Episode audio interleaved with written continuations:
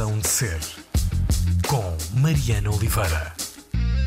Razão de ser na Antena 3, eh, novamente em registro tele-entrevista. Nesta manhã de sábado, eh, conversamos com a Cláudia Varjão, realizadora. Eh, olá, Cláudia, bom dia. Viva, Obrigada bom por dia. vires, por vires da Antena 3 a partir da tua casa. Ora, o prazer é meu. Obrigada, Mariana dar conta da tua razão de ser e da razão de ser do filme que, que estreaste esta semana. Amor Fati está desde 12 de novembro, quinta-feira, nos cinemas. É esse o arranque para esta conversa. Յուրաքանչյուրս ոչ այլ ինչ ենք, քան մետաղադրամի մի երեսը, o filme chega agora a Portugal eh, com a possibilidade de, ser visto em sala, mas na verdade a estreia foi há uns meses na versão online ehm, de um festival suíço, o Vision do Real. Foi uma grande frustração para ti ou não? Eh, Que a primeira vez que o filme fosse mostrado tivesse sido eh, para um ou vários ecrãs de computador, provavelmente. Se calhar a palavra frustração eu não, não ia usar, porque houve muitas coisas que aprendi nesse processo, portanto foi, um, foi uma experiência. Não posso dizer que idealizo isso para o futuro do cinema eh, em geral, porque falta de facto a experiência do ao vivo, falta. Nós passamos meses, muitas vezes anos, a fazer os filmes e, de, e, e, e no momento em que o partilhamos publicamente, há coisas muito, muito, muito fortes, como sentir onde é que as pessoas respiram, onde é que as pessoas contêm a respiração, onde é que as pessoas riem, onde é que as pessoas se comovem.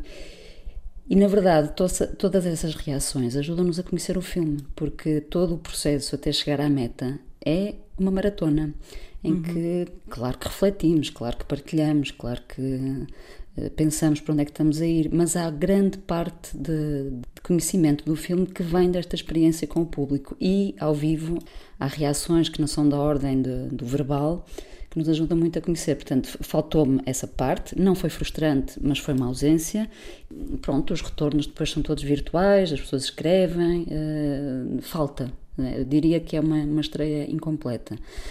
Estrear agora ah, em Portugal continua a ser um, um ato de resistência, por um lado, por outro também é um, eu diria que um gesto de estímulo, de vamos continuar, de facto com, com, com novas medidas e com, com restrições, não posso chamar de outra forma aquilo que, que continua a fazer falta, por exemplo, eh, termos sessões à noite e ficarmos eh, pela noite fora a conversar, virmos cá para fora e beber um copo e conversar, tudo isto faz parte da partilha Beber um copo foi um, é um conceito que desapareceu, entretanto. Beber um copo a seguir a qualquer coisa não, não existe. não é? Sim, ou fumar um cigarro cá fora na rua com mais de cinco pessoas, não podemos. Portanto, continua a ser uma vida incompleta. Ah, portanto, a nossa liberdade de facto está afetada. Isso incomoda-me e faz-me pensar bastante neste momento. Não, não oferecermos também a nossa liberdade assim de mão beijada, mas é muito importante continuarmos. A, a cultura é de facto, eh, eu diria, mais do que este discurso de vamos continuar a ir às salas,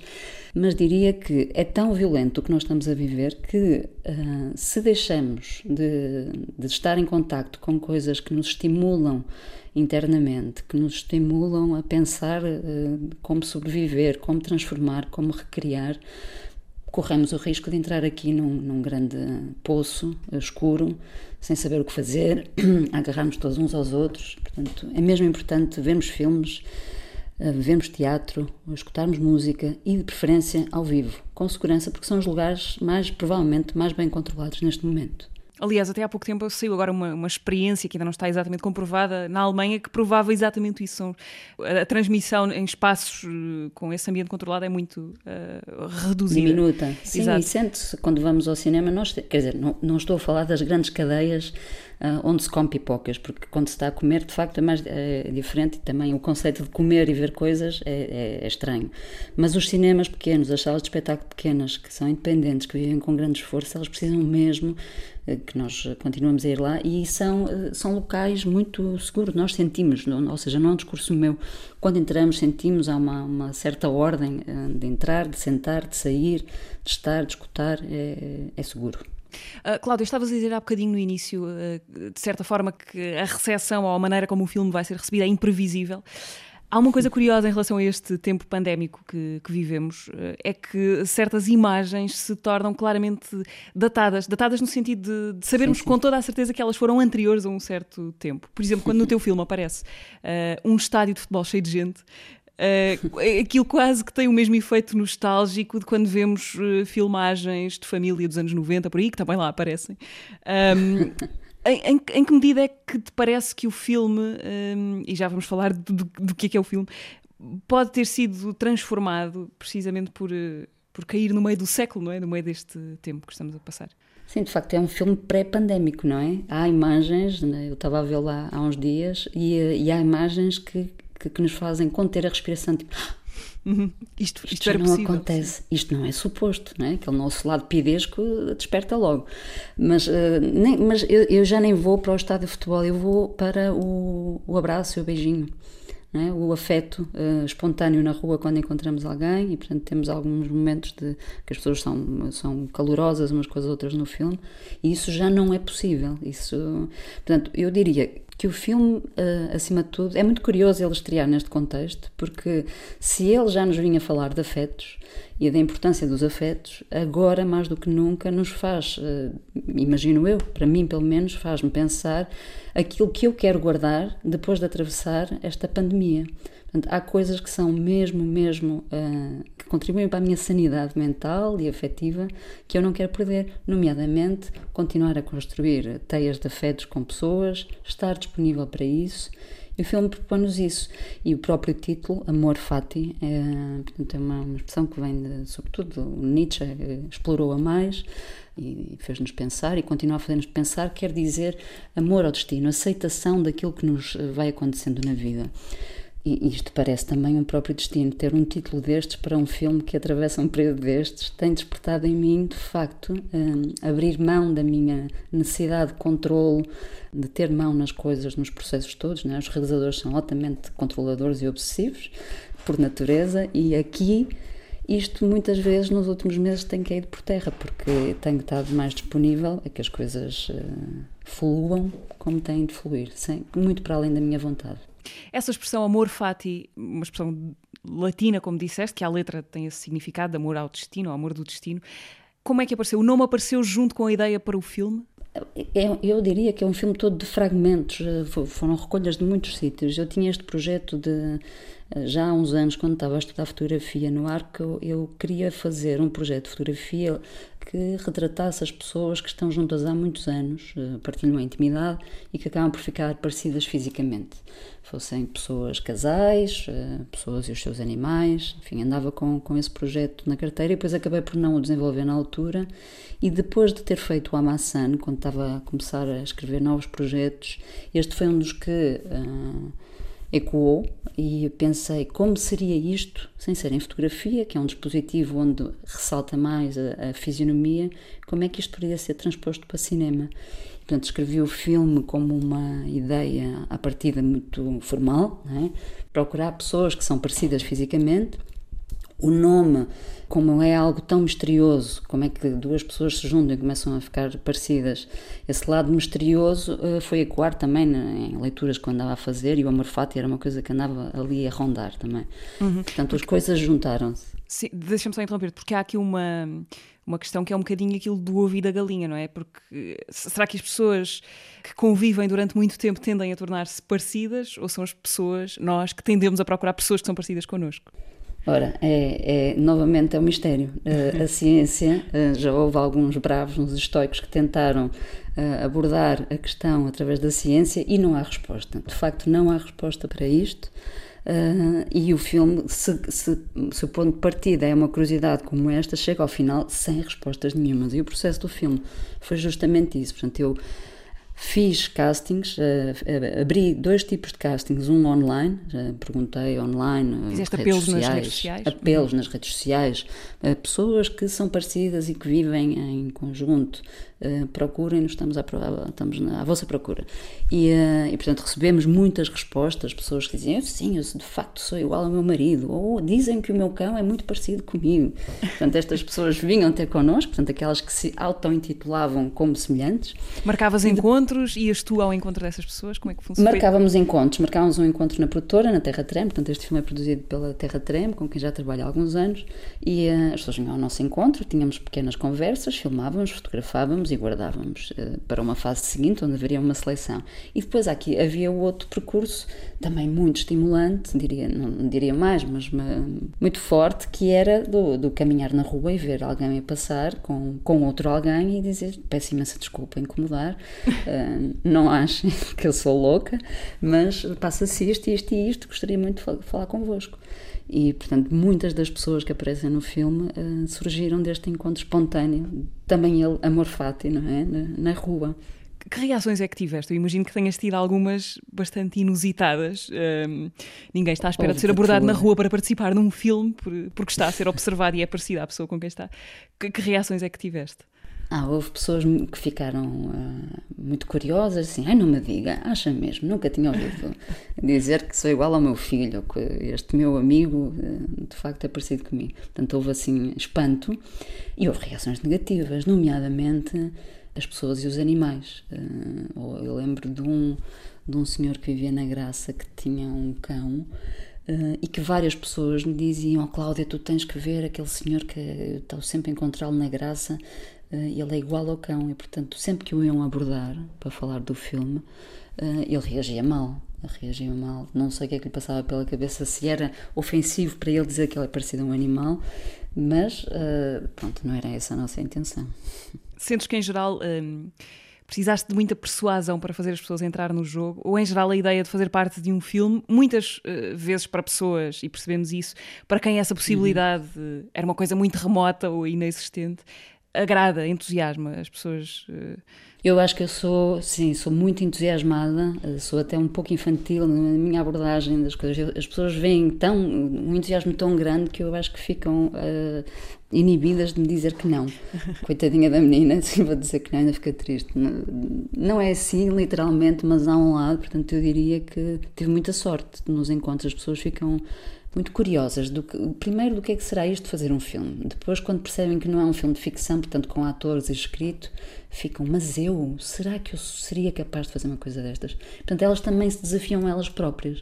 Uh, é, é, uma oportunidade para, para perceberem se para além do seu trabalho, do seu ofício, do seu dia a dia, por que não entrar numa experiência destas? Portanto, eu diria, estou assim a tentar a pensar em todas as pessoas que entram no filme e a todas, tirando a família arménia, que tem de facto já um contacto artístico mais uh, premente, eu acho que diria que. São músicos da, da Gulbenkian, é isso? Uh, São Carlos, da Orquestra de São Carlos, outros da Gulbenkian, uh, são todos músicos, uhum. e isso é que é muito bonito, esse elo de ligação. Mas tirando eles, eu diria que a toda a gente esta experiência caiu do céu diretamente para o colo e acolheram-na. Eu estou ainda a imaginar-te a passear por aí, pelo país, à procura de, de traços de pessoas. Eu devo dizer que trabalhei com uma equipa, não estive sozinha, tive duas pessoas, dois colaboradores, o Vasco Costa em Lisboa, dois olheiros muito fortes e muito cúmplices, foi muito importante, eu não faria este filme sozinha, e a Lídia Queiroz no Porto, que andavam eles mais com, a dar o, o peito às balas, e, pelo, pelo metro, pelos autocarros, pelos cafés, eu ia-lhes também dando algumas coordenadas, e eles iam à procura das pessoas, portanto, devo-lhes muito essas coordenadas é, é interessante porque as semelhanças, em alguns casos, no caso dos gêmeos é o mais óbvio, são evidentes, não é? Mas a maior parte das uhum. vezes não são evidentes, são uhum. qualquer coisa vaga, pressentida, uma coisa que, que, que flutua, que nunca é fixa. Qual é que é a tua, a tua ideia sobre isso? Qual é que era o teu o teu foco, as coordenadas, eh, para usar Isso, a tua expressão. As coordenadas eram muito básicas, eh, começavam primeiro, antes de mais, procurem pessoas que sejam parecidas e que vocês percebam que partilham a intimidade. Portanto, este lado da intimidade era e é, chegando ao final, uh, o ponto uh, de foco, portanto, a intimidade. Depois, eh, naturalmente, uma coisa que aconteceu, e é isso que se assente no filme, é deixa de ser importante se as pessoas são parecidas ou não. Nós começamos a mergulhar nos afetos, no cotidiano, nas ligações entre as pessoas, e na verdade é isso que pontualmente uh, transparece como ai que engraçado, eles têm a mesma reação a determinado contexto. Mas passa para um plano segundo, passa a ser um detalhe secundário. As coordenadas de, de, de, trabalho em campo. Era mais, uh, olha, vamos procurar. Para mim era muito importante uh, retratar no filme uh, pessoas que geralmente têm menos espaço na representatividade visual. E, portanto, pedi-lhes, procurem-me alguém da etnia cigana que ainda viva num contexto muito tradicional. Procurem-me pessoas eh, queer, eh, que jovens, como é que os jovens queer, neste momento, estas gerações dos 18, 19, 20 anos, que são absolutamente livres na sua identidade de género, como é que estão a viver e como é que vivem os afetos? Apesar dessa liberdade, há um encontro entre semelhanças, uh, portanto, era mais este tipo de coordenadas de procura no campo, podemos dizer, de algum estereótipo ou de grupo social, que, que, que, nos fez avançar. Depois, dentro destes grupos, fomos encontrando, de facto, retratos, pares, possibilidades para, para mergulhar. O filme não tem muitas palavras, hum, quase não tem palavras, hum, tem muito poucas, são mesmo os tais retratos que o filme nos vai contando, hum, mas vamos percebendo aos poucos quem são aquelas pessoas, o que é que as liga, o que é que as move, portanto a história de alguma maneira vai-se construindo. Eu quero perguntar-te se na maior parte das cenas tu te, tu te limitavas tanto quanto possível a documentar ou procuraste com as pessoas a melhor maneira de, de se encenarem elas próprias ou de encenar o, o, tal momento de intimidade que tu querias registar? Acho que é um bocadinho de, destes, destes dois, destas duas posturas. Por um lado, estimular as pessoas a, a estarem à vontade com a minha presença, a serem elas próprias no seu dia a dia. E isto só foi possível porque o processo de pesquisa e de relação prévia a filmagens foi muito longo. Eu diria que quase dois anos portanto, a procurar, a conhecer as pessoas, a começar a frequentar a casa e só depois então começar uh, passo a passo a entrar na vida uh, das pessoas. Quando eu começo a entrar, naturalmente, depois da relação já estar lançada, é possível que eu fique só como observadora. Uhum. Uh, e, esse trabalho prévio uh, é que foi muitíssimo importante. Mas eu diria que isto é transversal nos meus filmes, não é? Portanto, há uma, uma construção prévia e depois uh, eu dou-me ao luxo de ser de novo quase infantil, uma criança que fica sentada no canto da sala só a observar. Isto é uma sorte, podermos observar os outros a ser. Não sei se sentias isso, mas eu sentia quando era miúda de ficar ou no sofá e ver os meus pais a fazerem coisas ou alguém a fazer. Isso uh, é bom, é bom observar. Nós temos pouco espaço na vida para. Estamos sempre a ser solicitados e a agir e a responder e a dar opinião. E o lugar de observar, só observar, uh, falta-nos. Portanto, é um privilégio para mim e eu diria que o cinema depois devolve-nos a todos essa experiência. Talvez seja por isso que o cinema é tão importante na nossa vida, porque nós, durante uma hora, ou duas horas, ou três horas, estamos sentados só a observar, com mais palavra, com menos palavra, com mais ação, menos ação, mas o ser humano precisa de observar e digerir aquilo que vê, ter essa possibilidade, acho que nos faz falta eu imagino que o, um dos grandes dramas do documentarista seja, uh, ou seja, querer chegar a esse lugar que tu descrevias, de estar ali quase invisível, só a observar, mas isso é muito difícil, não é? Desde logo porque o corpo é uma presença que ocupa espaço e, e para além do corpo a câmara, não é? Que é uma coisa muito intrusiva. Como é que se faz uh, para que o gesto de ter uma câmara apontada não, não contamine, nem destrua a naturalidade que queres que aconteça? Não, não acontece sempre. Acontece, por exemplo, num dia de filmagens, há ali talvez três minutos em que se sente essa harmonia, essa confiança e essa invisibilidade da câmara. Eu não sou a pessoa mais uh, discreta do mundo, é? sou grande, sou branca, luminosa, de, com uma câmara, com um corte de cabelo particular, portanto não sou uma pessoa discreta, sei que não sou uh, e, e, e, gosto de falar, portanto as pessoas depois também gostam de estar à conversa comigo, portanto aquilo demora a, a chegarmos a esse lugar.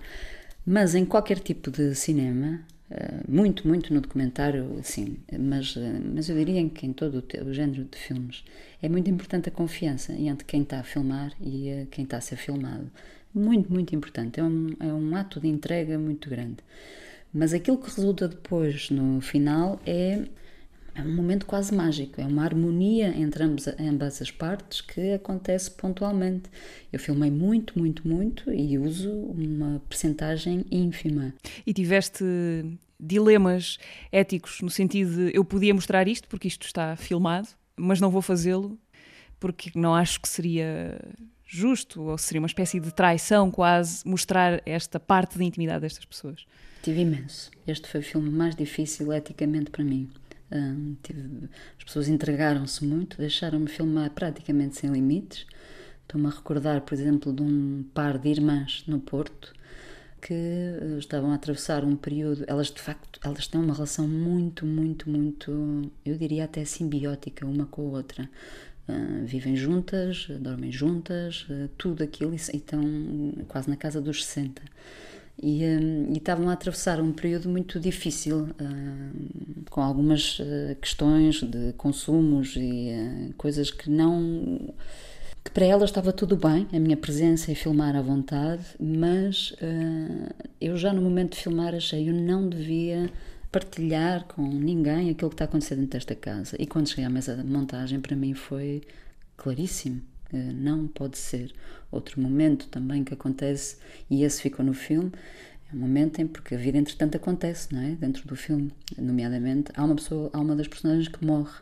E quando esta personagem morre, eu estou no Porto, ela está uh, no Norte, em Pitões das Júnias, telefonam-me a dizer morreu uh, esta pessoa, a Cláudia deve ser avisada. Eu disse: Vou já para aí, portanto, meti-me no carro. Mas no momento em que meti no carro, antes de entrar, aliás, no carro, pensei: levo câmara ou não levo câmara?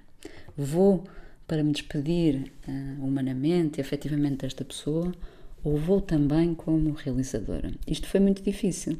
Portanto, fui munida de tudo e cheguei lá e foi muito curioso porque a filha da dona Ana, que morreu, quando eu cheguei ao velório, disse-me: Oh Cláudia, olha o que foi acontecer. Perdeu a sua personagem. Portanto, ela, para além de, de, lidar com a sua dor, ainda teve o discernimento, o, o disparate, como é que é possível ainda pensar em mim. E depois, em diálogo com ela e com o resto da família, perguntei-lhes uh, o que é que fazemos agora? Faz sentido continuar o retrato da Ana e da Lucinda, que era a irmã que ficava, a partir da ausência de uma das partes, porque uh, se o filme fala de partes que se juntam e que parece que formem, formam uma unidade, quando uma desaparece, esta unidade deixa de existir ou fica reforçada. O retrato destas duas irmãs uh, permite-nos isso. É como, por exemplo, dois amantes em que um vai uh, trabalhar para fora do país e está durante um ano fora, a parte que fica uh, fica incompleta ou a ausência dessas, dessa outra parte reforça que há de facto uma unidade, uh, mas não está a ser vivida uh, fisicamente naquele momento. Portanto, esse, essa possibilidade desse retrato da Ana e da Lucinda foi muito difícil, foi muito belo. Eu acho que nos leva dentro do filme para outros lugares, mas só foi possível. Portanto, isto para dizer, eu filmei parte da cerimónia fúnebre, Fiz apenas um plano porque me senti mal. Eh, comecei a filmar, fiz, não sei, pá, quatro minutos de plano e senti-me mal. Assim, não senti que havia espaço para aquilo. Esse plano entra no filme e era quanto basta. Não era preciso mais nada para nós percebermos que aquela pessoa tinha partido. Aliás, essas, é essas duas irmãs que tu dedicas também o, o filme. Eu dedico a, du a, duas, duas personagens do filme. Uma, de facto, é a Ana, esta uhum. senhora que morre, e outra é a Jonita. A Jonita é a mãe daquelas duas meninas que aparecem no material de arquivo. Ok. Portanto, é um triângulo, portanto, é esta mãe e estas duas uh, raparigas do Porto, a Teresa e a Inês, e a mãe morre dentro do filme, mas a partir de material de arquivo. Portanto, a Jonita já morreu há uns anos, mas no filme nós perdemos-la a certa altura, não de uma forma tão literal como a Ana, que nós percebemos, ok, morreu. A Joanita também desaparece e percebemos nestas duas irmãs, quando são filmadas hoje, que elas estão a ver fotografias e que dizem que temos muitas saudades dela. Portanto, a Joanita é uma das pessoas a quem dedico também o filme. Há uma frase que se diz logo eh, no início, que diz uma coisa hum, muito, muito bonita, mas ao mesmo tempo inquietante. É qualquer coisa do género. Eles, eles permanecem juntos, a falar destes pares, eles permanecem juntos, mesmo que, que não saibam já o que é que esperam um do outro. Isto, isto é, é, é, bom ou mau? Isto é uma coisa. O amor como fusão não é uma coisa perigosa, castradora também. O, o, o, onde, o que é que tu concluíste com este filme? Ou seja, não podes controlar como é que as pessoas o vão perceber, mas onde é que tu chegaste com este filme? Não posso mesmo controlar porque isto estimula uh, ao mundo interior de cada um e são todos muito distintos, e ainda bem. Não fiquei com respostas nenhumas, fiquei ainda com mais perguntas percebo exatamente a inquietação que, que sentes nessa frase do Platão. O que, o que eu acho que ela nos, uh, nos indica a olhar é a importância do mistério. Não temos nunca respostas de nada. Nós permanecemos muitas vezes a fazer coisas ou estar com pessoas sem sabermos o que nos continua a mover. Essa dimensão do mistério, do desconhecido, é muito importante no interior das relações. Portanto, eu não. Eu, eu não usaria a palavra fusão, não sinto em nenhuma destas personagens ou destas, destas pessoas, é que às vezes fica difícil chamarmos personagens de pessoas que, que ganham também uma dimensão pessoal na nossa vida. Eu não sinto em nenhum destes retratos fusão.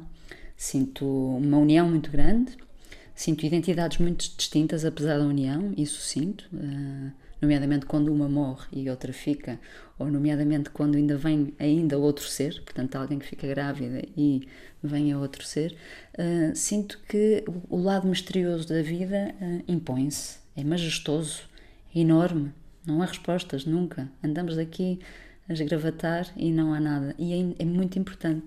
Houve, aliás, devo partilhar, só uma curiosidade desta rodagem, a equipa era muito pequenina. Era eu, o Takashi Sugimoto, no, na direção do som, que já tinha trabalhado comigo na Masan, e depois veio a Adriana Bolito, Bolito para substituí-lo. E o Takashi é, é, japonês, apesar de viver em Portugal há muitos anos, já é meio-meio, e tem aquela sabedoria oriental e muito particularmente japonesa. E uh, nós conversávamos muito, e inevitavelmente eram conversas muito interiores no nosso mundo, contato com o nosso mundo interior, uh, por causa do tema do filme e do que íamos filmando. E eu, a certa altura, eu já não sei o que é que ia dizer, mas ia no carro a conduzir, o Takashi ao meu lado, e eu ia dizer que qualquer coisa como que impressionante isto tudo, não percebo porque é que isto ou porque é que aquilo, enfim, estava a tentar justamente ter respostas. E o Takashi diz-me, Cláudia, essa pergunta não é boa. Mas porquê? Eu, porque não há resposta. Estás-te a cansar, não há resposta. O papel do cinema é precisamente este, não é? De continuarmos à procura de respostas e respostas e respostas e nunca as ter. E provavelmente o gozo disto tudo é não, é não ter as respostas e porque se as tivéssemos perdia o entusiasmo de acordarmos amanhã, é? Ficava tudo com muito menos interesse talvez muito mortal até. Olha, seguimos então para uma pergunta que possivelmente também não tem resposta, que é uma pergunta colocada pela Peggy Lee. Um, porque é que queres ouvir a Peggy Lee uh, e a canção Is That All There Is? Precisamente por isso, pelo, pelo lado uh, de impossibilidade de responder, quando, quando desaparece tudo, o que é que fica, não é? É o, é o lado do mistério da vida que ela nos convoca com este tema. Ok, então escutamos a Peggy Lee, deixamos o Amor Fati em espera e já voltamos para a conversa com a Cláudia Varjão nesta Razão de Ser na Antena 3. I remember when I was a little girl, our house caught on fire. I'll never forget the look on my father's face as he gathered me up in his arms and raced to the burning building out on the pavement. And I stood there, shivering in my pajamas and watched the whole world go up in flames. And when it was all over, I said to myself, Is that all there is to a fire? Is that all there is? Is that all there is? If that's all there is,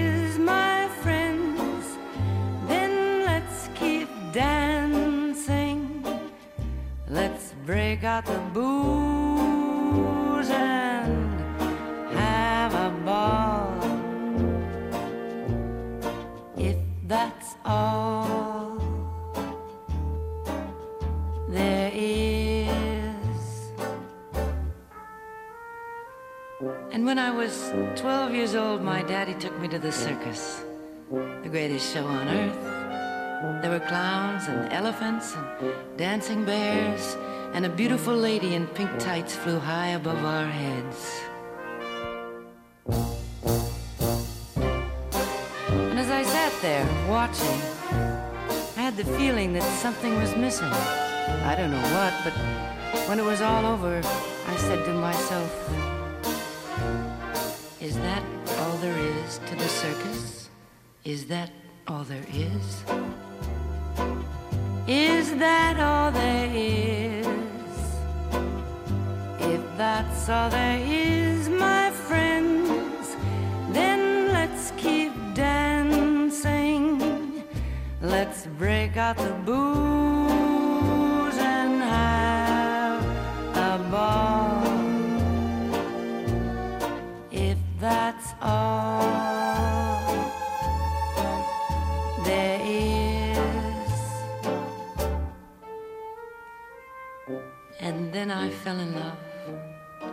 the most wonderful boy in the world. We'd take long walks down by the river, or just sit for hours gazing into each other's eyes. We were so very much in love.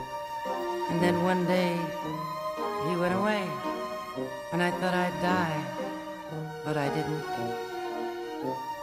And when I didn't, I said to myself, Is that all there is to love? Is that all there is?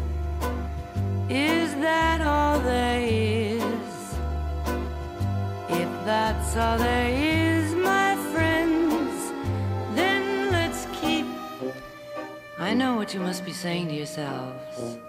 If that's the way she feels about it, why doesn't she just end it all? Oh no, not me.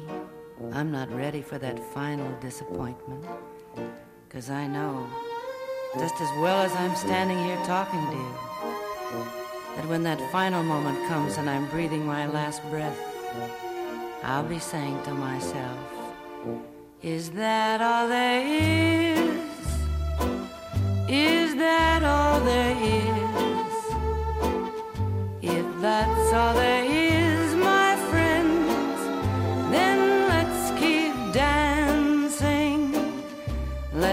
Break out the booze and have a ball. If that's all there Peggy Lee, o tema Is That All There Is, escolha da Cláudia Varjão, a convidada na razão de ser deste sábado na Antena 3. Cláudia, eu gostava de te, de te pedir que me eh, explicasses o que é o trabalho de fotografia num filme. A fotografia é a diferença eh, que vai entre a imagem tal como ela é captada em bruto e aquilo que vemos no filme depois do tratamento, eh, que tem uma visão estética. Não é nada disto. O que é que é a fotografia de um filme? Ah, é, é tudo isso, tudo, tudo junto. É, é extremamente complexo. É, Isto porque tu também Eu- fazes a fotografia no, no filme e, e és fotógrafo também. Sim, e tendo nos meus filmes tenho filmado sempre eu, portanto há muitas formas. eh, o cinema clássico eh, começou como uma grande estrutura e cada um estava segmentado ao seu próprio ofício.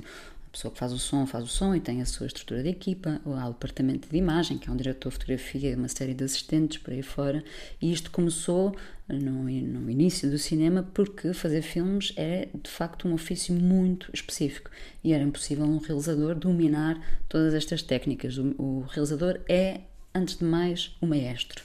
Exatamente igual a uma orquestra. Ele não tem que tocar nenhum instrumento. É errado acharmos aquele tipo é realizador e, portanto, filma. Opera uma câmara. Está errado. Não tem de, de o fazer, tem de perceber um pouco do tom de cada instrumento e as notas que eles são capazes de emitir e as sonoridades. Sobretudo eh, nos- nas últimas décadas, com a exploração do documentário, em que as equipas são mais pequenas, partem são mais móveis, eh, começaram a surgir de facto eh, realizadores, autores que dominam um bocadinho tec- tecnicamente diferentes eh, eh, ofícios. É o meu caso. Eu sempre me interessei muito por, por tudo, mas a, a imagem, talvez porque quando eu era miúda comecei a filmar, tive a sorte de, de pedir muito, muito, muito, muito aos meus pais uma câmera digital. Eu nasci em 1980 e, portanto, foi quando elas começaram a aparecer na vida das pessoas. E essa câmara, que ainda hoje a tenho, é uma Itachi, uma japonesa, tá, já está meio estragada, mas ainda funciona, uh, permitia-me, primeiro, explorar o que é que é filmar, olhar para os outros através de um quadradinho encaixá-los lá dentro e depois uh, contar histórias da minha família. Portanto, eu filmava a minha avó, os meus primos, fazíamos filmes e, e aquilo tudo para mim uh, estava da dimensão da intimidade da família. Nem sequer me passava pela cabeça que podia haver. Uh, podia vir a fazer filmes. Tens essas imagens ainda hoje? Tenho, tenho todas guardadinhas e tenho a câmera guardada e, e tenho muito muito carinho por este período da vida, porque era um período em que eu explorava uh, espontaneamente, livremente, sem dogmas nenhums do que é que é filmar, o que é que é enquadrar, o que é que é fazer as coisas, e está tudo lá. Está tudo lá. Uh, espreitei há uns anos e está tudo lá. A noção do que é que é contar, do que que é que é mover a câmara, estava tudo lá. E não acho que seja um talento particular meu, eu acho que nós todos temos essa capacidade de contar histórias. Uns contam melhor verbalmente, uns imitam sons, outros desenham, enfim, toda a gente tem a capacidade narrativa, é uma, uma qualidade humana. Mais tarde, quando comecei a explorar de facto tecnicamente o que é que é filmar, percebi que a fotografia é algo que tem uma dimensão técnica e depois tem uma dimensão novamente misteriosa, porque é a, a, a tradução de um olhar. E o olhar não é só a biologia, é também a nossa identidade, a nossa cultura, aquilo, as nossas referências, o nosso percurso de vida, as nossas experiências, portanto, a forma como eu estou a olhar para ti, Mariana, e se tivesse que fazer um retrato teu, claro que eu iria retratar quem vejo, mas à medida de, do meu olhar, ou seja, das minhas experiências de vida, como é que eu olho para uma pessoa como tu, que me está a, a trazer determinado tom de conversa, portanto é muito complexo dizer o que é que é a fotografia. Uhum. Tem este lado indizível e depois tem um lado técnico que passa por, pelo processo de um, convocação do imaginário antes de, de filmarmos, no caso de seja trabalhar com um diretor de fotografia específico, ou no caso trabalharmos eh, sozinhos, há uma preparação, há uma série de referências que são convocadas, depois há essa tradução prática durante a rodagem e depois há o aprimoramento na pós-produção, que é das fases mais estimulantes, que é pintar por cima da pintura, é retocar, é fazer, é salientar determinadas áreas da imagem que uh, parece que não estão com tanta luz, não estão, não estão tão evidentes.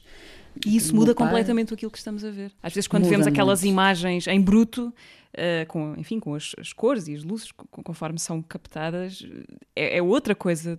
é outra diferente. coisa. E é por isso que se diz: ah, aquela pessoa tem um olhar. Que o olhar é isso, é porque é que ela destacou aquele canto lá no fundo de tudo, que até estava mais escuro. Portanto, é, são essas decisões todas que são transformadas em linhas, cores, luzes, formas. É, é lindíssimo. A tua formação é também em fotografia. Estudaste realização e fotografia, depois foi por esta ordem? Foi por esta ordem. Na verdade, eu tenho um percurso absolutamente atípico dentro das pessoas do cinema, se, se, se, bem que isto existe ou não. Eu vinha da área do desporto, que era uma coisa que não tinha nada a ver à partida. Eu vim para Lisboa, sou do Porto, vim para Lisboa uhum. estudar desporto e depois percebi logo, ao fim de um ano, que o facto de eu ter nadado, feito a competição de natação durante muitos anos da minha vida, não queria dizer que eu agora tinha que ir estudar ah, como é que o corpo se movimenta e de forma atlética. E, portanto, no primeiro ano desisti. Mas fizeste, competias com, com, com algum nível de exigência? Sim, competi até aos 14 anos uh, natação no Porto e era uma coisa que eu gostava muito e talvez a minha ligação também à, à água que vem nos filmes para trás venha daí, desse universo que me é muito íntimo. E depois, de facto, quando cheguei a Lisboa percebi, ai, ai, ai, ai, não é nada disto e andei aí durante um ano, um, um pouco mais, um ano e meio, a viver aquilo que chamam agora, como é que é, gap year. Os jovens todos fazem um gap year. Eu fiz espontaneamente um gap year e andei a viver e viver a boémia de Lisboa e, e foi nessa, nessa vida mais noturna de Lisboa que conheci uma série de pessoas ligadas ao cinema e que me estimularam. Porquê? Porque me viam sempre com a câmara. Portanto, essa câmara dos pais dos anos 80... Era a mesma que veio contigo para Lisboa? Já não era a mesma, apesar de eu, eu trouxe-a, mas já estava com um upgrade, já estava com outra, mas continuava de facto a filmar como se fosse uma coisa. como quem sai à rua de carteira. pronto, com, com o porta-moedas, aquilo para mim era muito importante. E as pessoas que estavam à minha volta repararam disseram, Cláudia, tu devias era estudar qualquer coisa relacionada com a imagem e, portanto, na altura tinha aberto a Restart e fui fazer um ano de experimentação de câmara e fotografia, portanto, ligado ao departamento de direção de fotografia e depois, coincidentemente, apareceu, havia um programa fabuloso na Gulbenkian, que era o programa de criatividade uh, da Gulbenkian, que durante cinco anos a Gulbenkian fez parcerias com várias escolas internacionais em diferentes áreas, a dança, o teatro, a escrita para cinema, a realização para cinema. Eu tive a sorte de ter concorrido a um desses cursos que era com uma escola alemã de FFB, uma escola de, de cinema, que se moveram para cá e, portanto, eu tive a minha formação mais profunda da gramática do cinema foi feita com esta escola e com a Gulbenkian, a quem devo imenso. E no final comecei, fiz, portanto, fiz o filme de final de curso e depois do filme de final de curso havia um, um follow-up para alguns alunos, portanto a RTP dava uma, uma, bolsa para fazer ainda mais um filme, portanto eu fiz aí um, um segundo filme e, e, pronto. Portanto o meu trabalho, a minha formação teve este lado, não académico, mas de formação, pronto, de, dentro do ofício, mas tem-se construído muito a fazer. Eu diria que todos os cineastas se constroem a fazer e é por isso que ficam cada vez melhores ao longo da vida. Não são como os atletas que nos 30 têm que se reformar. Uh, sabes que aqui há uns meses foi, foi convidado deste programa o Vicente Wallenstein, um, que aparece muito pequenino numa curta-metragem tua, um, que faz essa. parte de uma, de uma trilogia, chama-se Um Dia Frio. Isto para te perguntar como é que tu te relacionas com esses uh, primeiros trabalhos mais antigos. Uh, um Dia Frio é de 2010, talvez? Oito ou nove, por aí, sim ainda és a pessoa que quis fazer esses filmes? Já não sou a mesma pessoa, mas parte de mim é. Mudei, mas há uma identidade, há uma linha de identidade que é permanente, mas estou em, em permanente transformação. Curiosamente, eu vi esse filme uh, há pouco tempo e reconheço-me. Reconheço-me uh, no, no olhar, lá está, nesta complexidade do olhar, nos gestos, no tipo de escolhas, tenho um imenso carinho pelo, pelo Vicente, que era de facto muito pequenino uh, e era difícil o papel dele, era muito difícil, porque ele tinha que. a descobrir o corpo, a descobrir o corpo, a tocar-se, portanto, a sexualidade, tinha que ver pornografia, aquilo era muito difícil e o Vicente foi muito crescido uh, na forma como como construiu aquilo comigo. Foi muito sutil no seu entendimento, na forma como o devolveu, e isso foi enorme.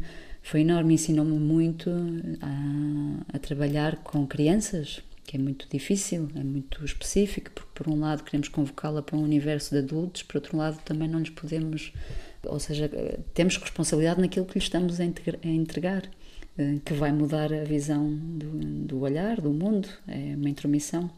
Uh, Cláudia, antes de pararmos para ouvir a tua segunda uh, escolha musical, deixo aqui uma nota. Alguns destes filmes de que temos falado, não o Amor Fati, obviamente, porque acaba de estrear nos cinemas, mas alguns dos teus filmes anteriores, e falavas disso ainda há uns dias na, com o Alvin na, na prova oral, alguns destes filmes ah, estão disponíveis numa plataforma online uh, que se chama Filmin, uma plataforma de subscrição, e portanto é o sítio onde muitos dos teus filmes e muitos outros uh, podem, ser, podem ser vistos. Estão lá, não, não todos, mas praticamente todos os teus filmes, Isso. ou não? Uh, as curtas estão, creio que estão, e o Amassan está, no Escuro de Cinema está. Há alguns filmes meus e de colegas meus. Uh, é uma plataforma com que tenho trabalhado por perto do cinema português, vale a pena. Cláudia, vamos aos Chromatics e à faixa Kill for Love. Um, achas que se mata de amor e que se morre de amor? Acho, acho, sou absolutamente, uh, sim, uh, não, não, diria a favor, mas consciente de que se pode chegar a um limite. Naturalmente, matar de uma forma metafórica é importante matar, matar amores, matar por amor, uh, transformar, esquecer, ignorar, andar para a frente e ter este processo catártico da, da morte. É muito, muito importante. Chromatics com Kill for Love.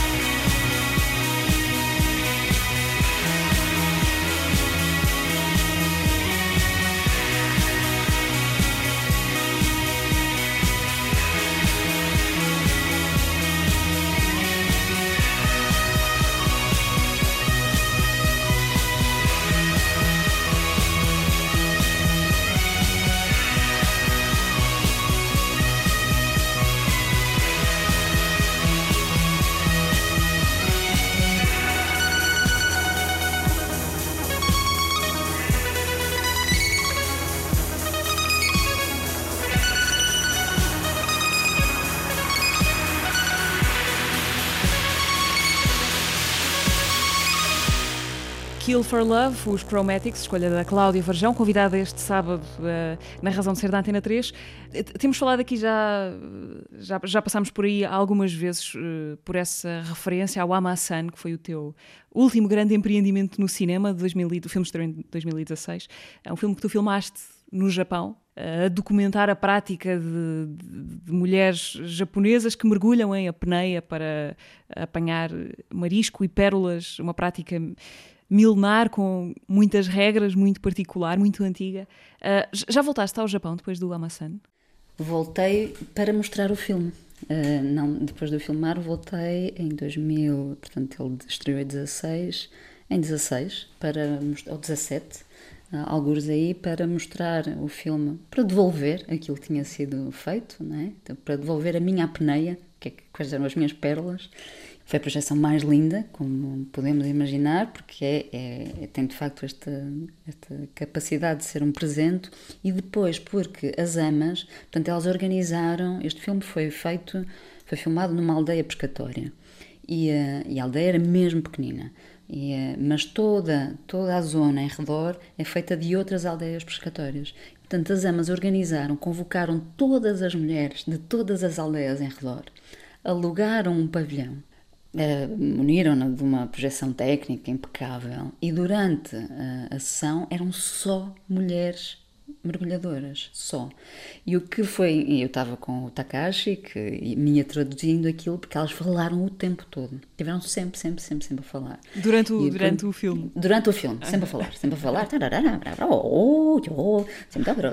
E eu perguntava, Takashi, o que é que elas estão a falar? Então ele ia-me explicando. Elas estavam todas a falar, umas com as outras, de sobre a técnica como aquelas que eram representadas filmavam. Portanto, ah, ela filma, ela mergulha assim. Ah, eu não mergulho assim. Ah, e assim é muito mais fácil. Portanto, estavam, estavam num discurso competitivo umas com as outras e riam-se, gozavam umas com as outras e foi maravilhoso. Portanto, foi super livre, foi uma sessão super espontânea, cheia de gargalhadas, com questões que me ultrapassam e que normalmente quando vou a festivais há assim uma certa tensão e seriedade e depois porque o cinema se constrói todo em em competição, infelizmente, tem este lado competitivo, os festivais têm uma seleção oficial, depois os filmes estão a competir uns com os outros para se escolher o melhor filme, tudo isto é um disparate absoluto, mas é o mercado.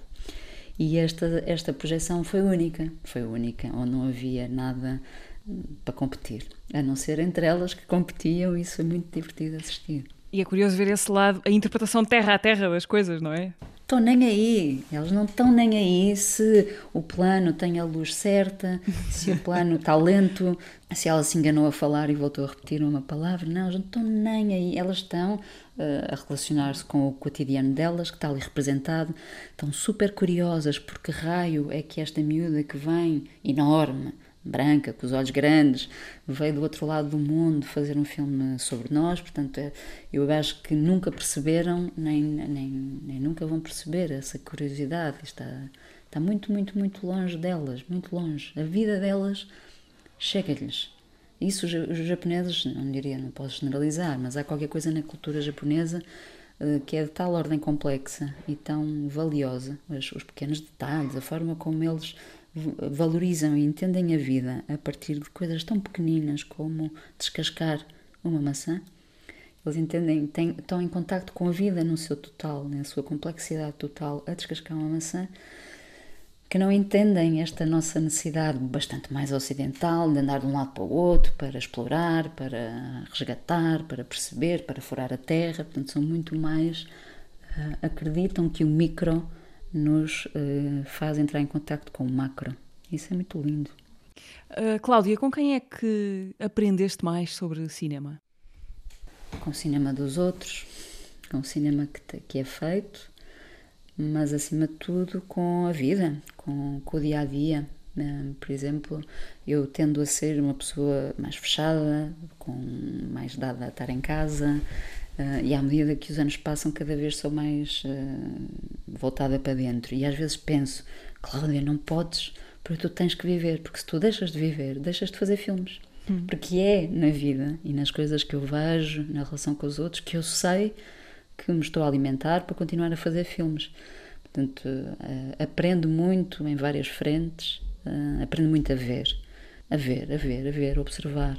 Seja observar a vida, seja observar o cinema. O cinema estimula muito, o cinema dos outros. E o cinema é muito distinto do meu.